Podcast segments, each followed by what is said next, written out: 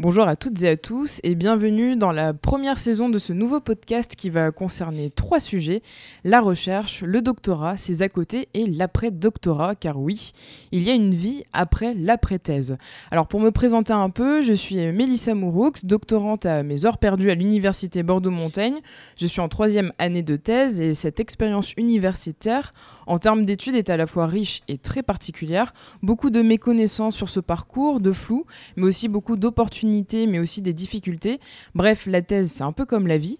Et pour discuter de tout ça, on accueille tout de suite notre premier invité, doctorant mais pas que. On reviendra sur son parcours et ses recherches tout au long de ce podcast. Et cet invité, c'est Shamim Shidbaal. Bonjour Shamim. Bonjour Mélissa. Comment tu vas? Je vais très bien, merci. Je suis dans le studio, donc tout va bien. Alors, toi, Shamim, euh, on connaît ton nom, ton prénom maintenant, mais est-ce que tu pourrais te présenter davantage? Qu'est-ce qu'on doit savoir sur toi? Alors, je suis, ben, tu as dit mon nom, mon prénom. Je suis en sixième année de thèse à l'université Bordeaux-Montaigne. Je dépends du laboratoire climat en deux mots. Climat, chez Climat, on étudie le monde anglophone, donc euh, de la littérature, du cinéma, de la peinture, de la politique, euh, civilisation, de la linguistique, à ne pas oublier, qui est implanté au sein de l'université Bordeaux-Montaigne. Donc j'entame ma sixième année de thèse sous la direction du professeur, grand professeur Lionel Larré. Donc je, travaille à côté parce que faire une thèse euh, demande un financement. Et comme en sciences humaines, tout le monde ne peut pas être financé, euh, parfois on est amené à travailler à côté. C'est ce que je fais. On va reparler de tout ça. Alors, chez Mim, tu es doctorant, c'est la raison pour laquelle tu es ici. Est-ce que tu peux nous en dire plus sur ton sujet de thèse et de recherche? Tout à fait. Je travaille sur euh, les Chagossiens. Alors, euh, les Chagossiens sont ceux qui, un jour, ont habité l'archipel des Chagos qui se trouve dans l'océan Indien. Donc euh, ma thèse euh, se porte dessus. Je questionne, euh, enfin je questionne pas, mais je travaille sur l'identité de ces Chagossiens. Pourquoi? Parce que les Chagossiens ont été expulsés de leur territoire aux alentours des, des, années 60. Enfin, plus précisément, en 1970, il n'existait plus aucune population sur l'archipel des Chagos, puisque cet archipel allait devenir euh, ce qui est aujourd'hui la base euh, militaire américaine la plus importante de leur histoire. C'est un territoire britannique, donc ça s'appelle le territoire britannique de l'océan Indien, qui abrite une base militaire donc euh, c'est une base conjointe entre les États-Unis et les Américains de l'océan Indien. Les habitants, pour des raisons de sécurité, vont être euh, expulsés euh, de, de, Chagos. Donc certains vont partir à Maurice, et puis au fil des années, d'autres vont même aller en Angleterre puisqu'ils vont demander le statut de réfugié. Je travaille, donc j'explique qui sont les Chagossiens parce que personne ne connaît les Chagossiens. Effectivement. exactement. Alors la problématique démarre à partir du, des Chagossiens. C'est-à-dire aujourd'hui, on ne veut plus que les Chagossiens retournent aux Chagos parce qu'on estime que ce n'était euh, qu'une population d'esclaves qui était présents sur ce territoire pour y travailler, mais non pas pour y habiter euh, de façon permanente. Ce n'étaient pas des résidents, ce n'étaient pas des Chagossiens, c'était seulement euh, des, personnes originaires du Mozambique et du, de Madagascar qui euh, sont allés à Maurice et ensuite on les a emmenés à Chagos euh, pour travailler et développer le territoire. C'est l'argument qui est avancé. Donc l'Angleterre et les États-Unis considèrent que les Chagossiens ne sont pas une population indigène, ne sont pas une population autochtone pour être plus précis, des îles Chagos. Donc ma problématique est dessus. Je travaille sur la, question d'identité, d'appartenance, euh, du déracinement, ces, tous ces sujets abordé dans ma thèse. Et qu'est-ce qui t'a amené à travailler sur ce sujet en particulier? Donc euh, toi, tu as fait une licence, tu as fait un master, hein, ce qui est le parcours classique pour ensuite enchaîner avec un, un doctorat. Euh, qu'est-ce qui t'a mené à, étudier euh, ces chagossiens? Alors, plusieurs raisons. Euh, pourquoi j'étudie les chagossiens? Tout simplement parce que je suis moi-même originaire de l'île Maurice. Le territoire chagossien, c'est-à-dire les îles Chagos, faisaient partie du territoire mauricien, donc c'est un sujet d'actualité brûlant à Maurice. Pourquoi Parce que les Chagos ont été détachés du territoire mauricien pour devenir le territoire britannique de l'océan Indien en contrepartie de l'indépendance. Maurice demande son indépendance à l'Angleterre. L'Angleterre accepte euh, l'indépendance, de, donner l'indépendance à Maurice. Il impose une condition sine qua non, c'est-à-dire de garder l'archipel des Chagos. Et les habitants allaient être euh, expulsés vers Maurice. Donc c'est un sujet d'actualité, je l'ai découvert à la radio, euh, parce que un chanteur chagossien intervenait à la radio pour expliquer son album. Son album est focalisé sur l'expulsion, euh, ils évoquent la nostalgie, ils, chantent Chagos, ils chantent leur vie à Chagos, ils expliquent comment ils expliquent leurs souvenirs, euh, euh, leur appartenance à une île qu'ils ne verront jamais. Donc moi, après avoir entendu ça à la, radio, comme tout le monde, je, c'est resté dans un coin de ma tête. Et comme j'avais travaillé en master sur les Amérindiens, alors à rien à voir avec les Chagos, mais on retrouve des thèmes comme la souveraineté, l'autodétermination, euh, et puis plusieurs autres, puis, les États-Unis dans tout ça, enfin le rôle des États-Unis dans, dans, dans l'assimilation des Amérindiens. Et si tu veux, comme il fallait trouver un sujet assez original pour faire une thèse, parce que c'est la base d'une thèse, on en parlera après, et eh ben, cette réflexion a mûri et j'en ai parlé à mon directeur de thèse qui était très motivé pour m'accompagner. Et puis pourquoi avoir fait une thèse? Parce qu'une thèse, pour moi aujourd'hui, je peux le dire, c'est l'un des moyens les plus efficaces utile, je trouve, pour creuser en profondeur un sujet. Alors, euh, ton directeur de thèse, c'est le professeur euh, Lionel Larré. Est-ce que c'était une évidence pour toi de travailler avec lui? Est-ce que le relationnel avec le directeur, c'est quelque chose de primordial, d'important? C'est très, très, très important. Euh, il faut. Alors, je pense que de manière générale, on peut le dire, les directeurs soutiennent, euh, soutiennent les doctorants. Ce, soutien est super, super important parce qu'il nous arrive à tous, en tant que doctorants, d'avoir un moment de, de découragement. On veut, on veut laisser tomber. Exemple typique, euh, on, passe, on peut passer par exemple une semaine à chercher une source qu'on ne trouve pas, surtout quand on travaille sur un sujet qui n'a pas été suffisamment exploré. Euh, personnellement, je me tourne vers mon directeur de thèse, euh, qui est toujours très présent. Alors, euh, les chagossiens ne sont, enfin, les chagossiens, ce n'est pas du tout sa spécialité à proprement parler, mais on arrive toujours à trouver une solution et l'accompagnement est super important. Moi, par exemple, quand j'écris, parce que quand on est doctorant, on écrit aussi des articles, on participe aussi à des colloques, je me tourne toujours vers mon directeur pour lui demander des conseils si je peux participer. Évidemment qu'il me dit oui à chaque fois, mais même je, me fais relire souvent par mon directeur, même s'il s'agit d'un article ou même s'il s'agit d'une présentation de colloque. Euh, pour moi, c'est très important parce que euh, c'est la première personne à qui on peut s'adresser euh, quand on a un, un, doute, ce qui arrive très souvent quand on fait une thèse. je pense que les doctorants, enfin la plupart des doctorants seront d'accord avec moi. Non, c'est pour moi, c'est essentiel, c'est même fondamental c'est la première personne vers qui le doctorant doit se tourner. Et comment on trouve un directeur de thèse? Comment ça se passe le passage entre euh, le master et le doctorat? Alors je sais que parfois c'est des enseignants qui proposent à l'étudiant euh, d'aller plus loin sur le sujet du mémoire de recherche. Parfois c'est à l'initiative euh, du doctorant. Toi ça s'est passé comment?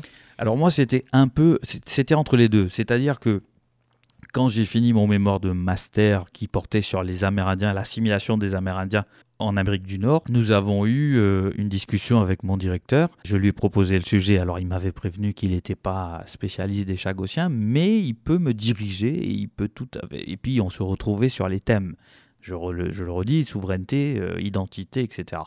Ça peut.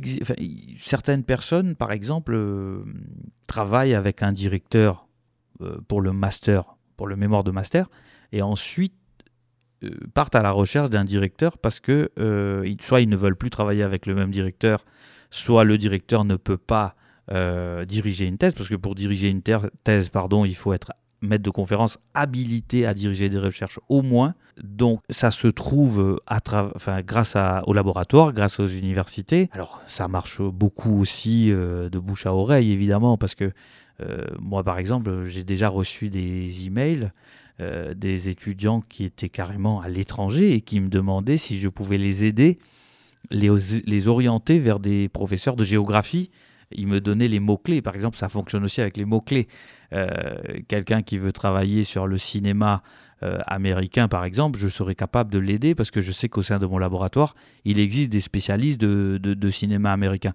Alors, trouver un directeur de thèse, il faut l'avouer, parfois ce n'est pas évident. Euh, si on a la chance de pouvoir continuer avec son directeur de mémoire de master, euh, c'est une chance carrément, comme je l'ai dit, parce qu'on n'a pas besoin d'aller chercher très loin. parfois, ça peut être aussi un parcours de combattant, parce que, parce que on a, je pense que tout est affiché partout, mais trouver les informations, c'est pas évident.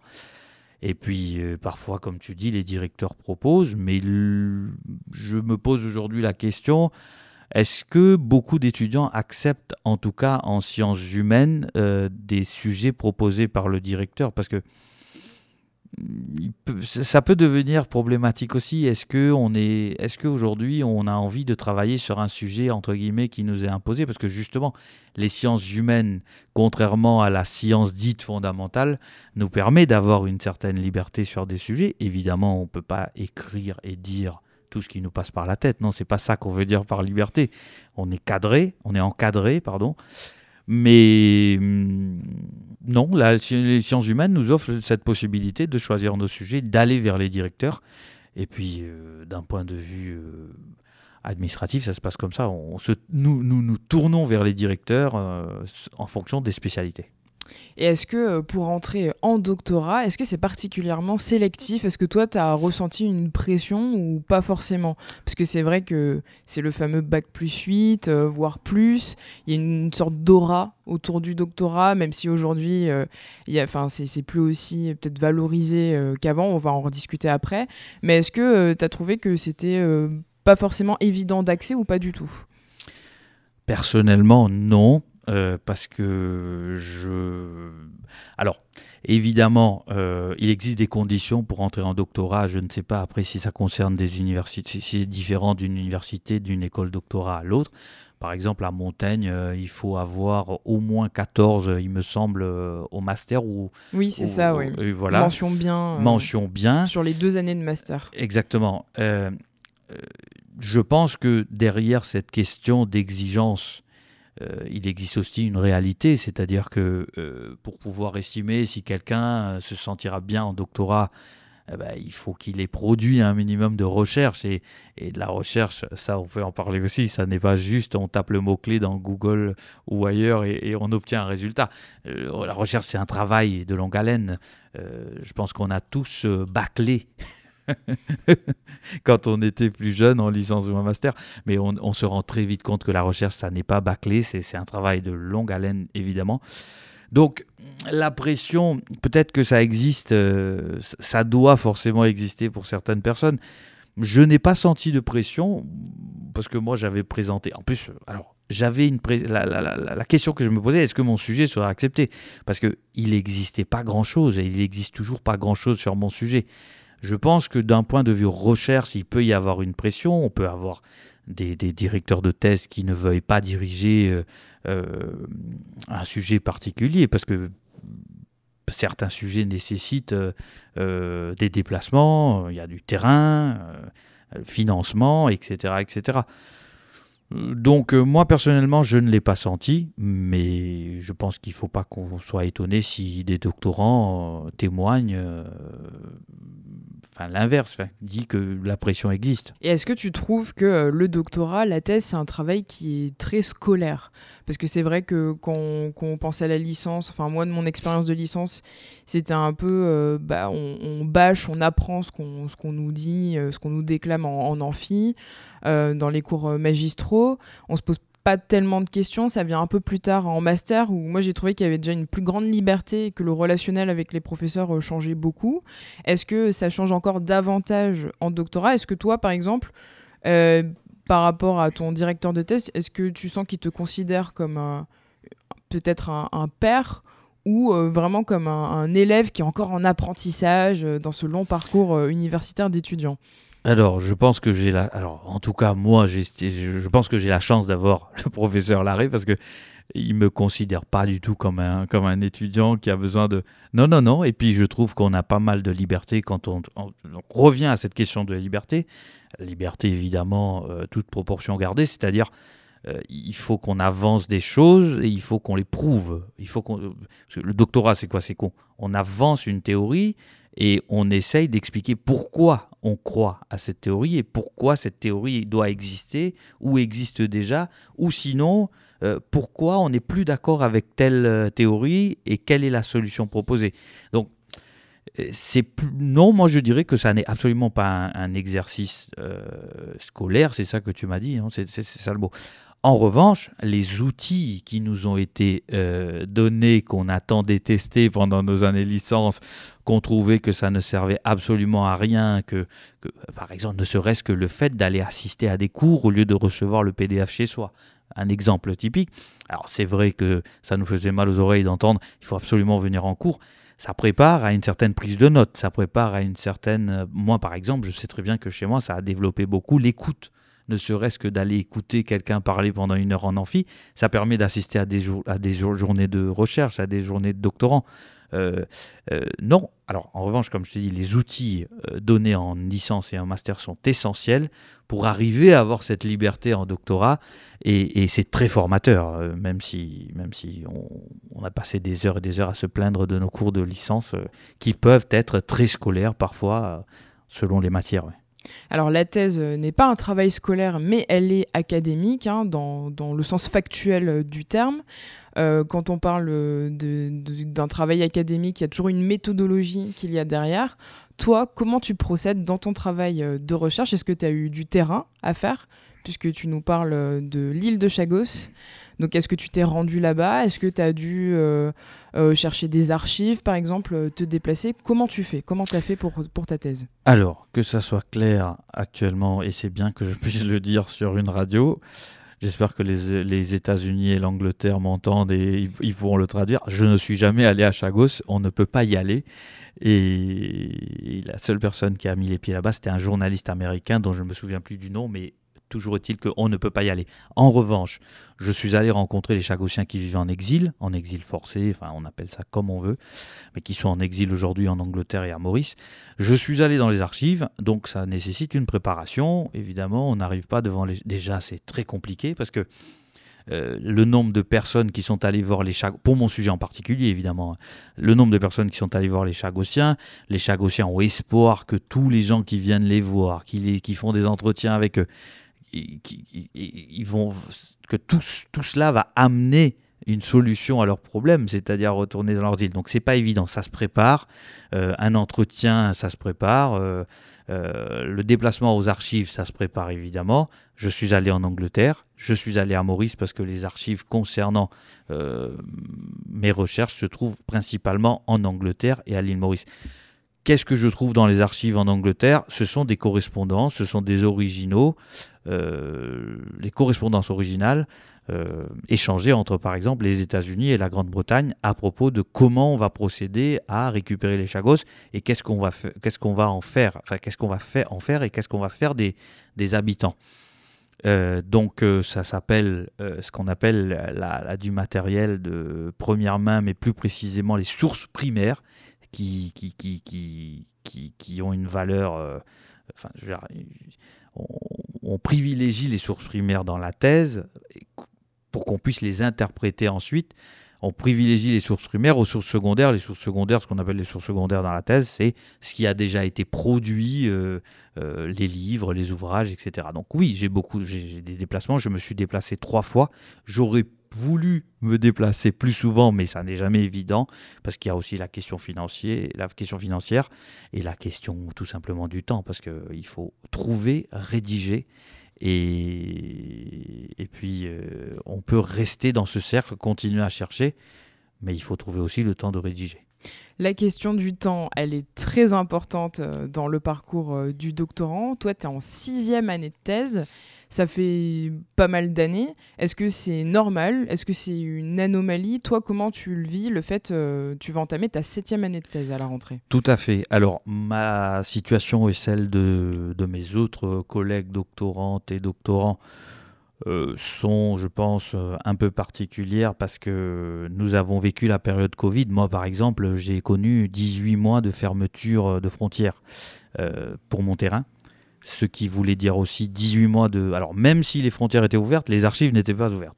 Donc euh, je n'ai pas pu me déplacer, ce qui m'a retardé de deux ans naturellement.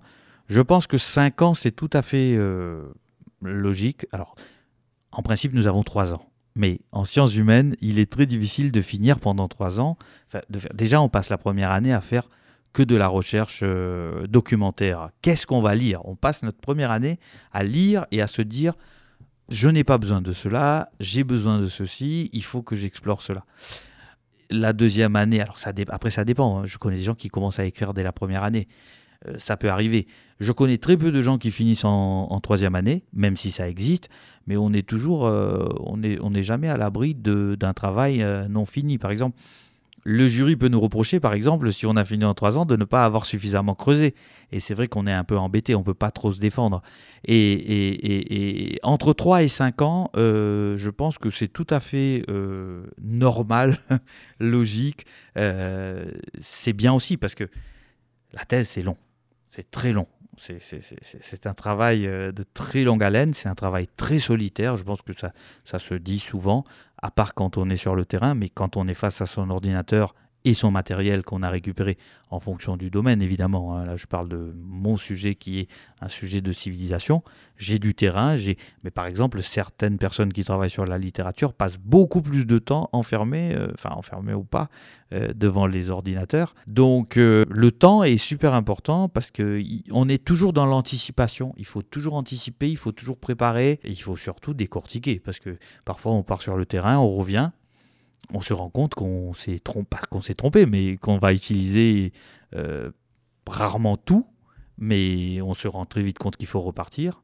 Donc tout ça a un coût, euh, ça prend du temps, ça a un coût et, ça demande beaucoup d'énergie, beaucoup de concentration et on a aussi besoin de respirer. Euh, je l'ajoute comme ça, mais parfois on a besoin d'oublier ce qu'on a fait, le mettre de côté pour revenir pour y voir plus clair. Et toi, en plus de ça, tu travailles à côté de ta thèse avec un travail qui n'a rien à voir avec ta thèse, en fait. Qui n'a rien à voir. Est-ce que ça, c'est euh, handicapant pour ton travail de recherche ou pas forcément? Ah, Alors, handicapant, euh, oui, mais en même temps, euh, ça permet aussi de s'aérer, quelque part. C'est-à-dire que, alors, très, sur le plan personnel, moi, je suis agent d'accueil dans un théâtre et je travaille principalement le soir. Euh, c'est vrai que laisser sa thèse, aller travailler, ça permet aussi euh, de s'aérer l'esprit, de, de, voir du monde, euh, de faire autre chose que de rester devant son écran, parce qu'on est plus dans une sorte de dynamisme. c'est assez physique, c'est, mais à la fois oui et non. Après, évidemment que ça prend du temps au lieu de se reposer, au lieu de, de par exemple, moi je travaille tous les week-ends quasiment au lieu de rester chez moi le week-end, je suis au travail. Oui, le travail peut handicaper parce que moi, par exemple, je fais aux alentours de 900 heures par an euh, au travail.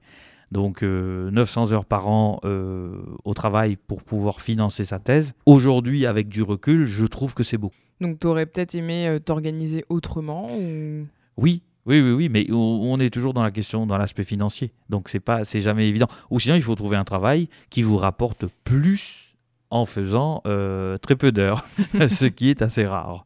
ce qui est le rêve, en fait. Ce qui est le rêve. Alors, euh, donc, euh, toi, ça fait six ans que tu es dans ce milieu-là, donc le milieu de la thèse, le milieu de la recherche. Qu'est-ce qui te surprend le plus dans ce milieu? Ce qui me surprend le plus dans ce milieu, je dirais... alors, première chose, on croit trouver des choses, mais ça n'en finit jamais. Voilà la thèse n'est jamais finie. Ça, c'est quelque chose qui, est très important, je pense. Euh, euh, quand on commence une thèse, euh, déjà, alors ça me permet aussi de, faire la lumière sur quelque chose dont je me suis rendu compte au bout de quelques années. On part toujours avec une idée. la thèse, la thèse déjà, c'est on va essayer de se poser, on va essayer de se demander si on s'est posé les bonnes questions. Et après, on finit ou pas à se poser les bonnes questions à laquelle on essaie d'apporter une réponse, ça nous permet de comprendre les mécanismes d'un sujet, d'une question, et peut-être d'apporter euh, euh, de ce qu'on enfin, selon nos enquêtes, de ce qu'on fait sur le terrain ou pas, ça nous permet d'apporter quelque chose au sujet euh, traité. donc, moi, ce qui m'a toujours surpris aussi, c'est on est capable de partir avec une idée et au fil du temps, pas de complètement changer l'idée, mais de se dire que finalement, je ne savais absolument rien, je suis en train de découvrir, et l'idée de départ peut être, enfin la, le positionnement peut être modifié en fonction de ce qu'on trouve. Et il est, il, est, il, est, il est très impressionnant aussi le nombre de rencontres qu'on fait, par exemple, pendant la thèse. Parce que quand on fait une thèse, à côté, on participe aussi à plusieurs manifestations scientifiques. Parfois, on prend même l'avion, on peut partir très loin. Moi, par exemple, j'ai participé à un congrès où j'ai rencontré mais, euh, énormément de gens et qui, qui, te, qui, te donnent leur carte avec qui tu peux publier des articles. Tu as la possibilité de publier des articles dans des revues. Tu acceptes ou pas, évidemment. On n'a pas le couteau sous la gorge. Donc ça fait partie aussi de cette liberté que je disais tout à l'heure. Donc la thèse, c'est un long travail c'est beaucoup de rencontres, c'est beaucoup de découvertes à travers les textes, mais aussi euh, à travers euh, des manifestations euh, qui se déroulent à l'extérieur. En gros, la thèse, ce n'est pas juste être assis devant son écran, on écrit et ce qui nous passe par la tête. Donc oui, la thèse, c'est une aventure, c'est une belle aventure pour moi, avec ses hauts et ses bas évidemment.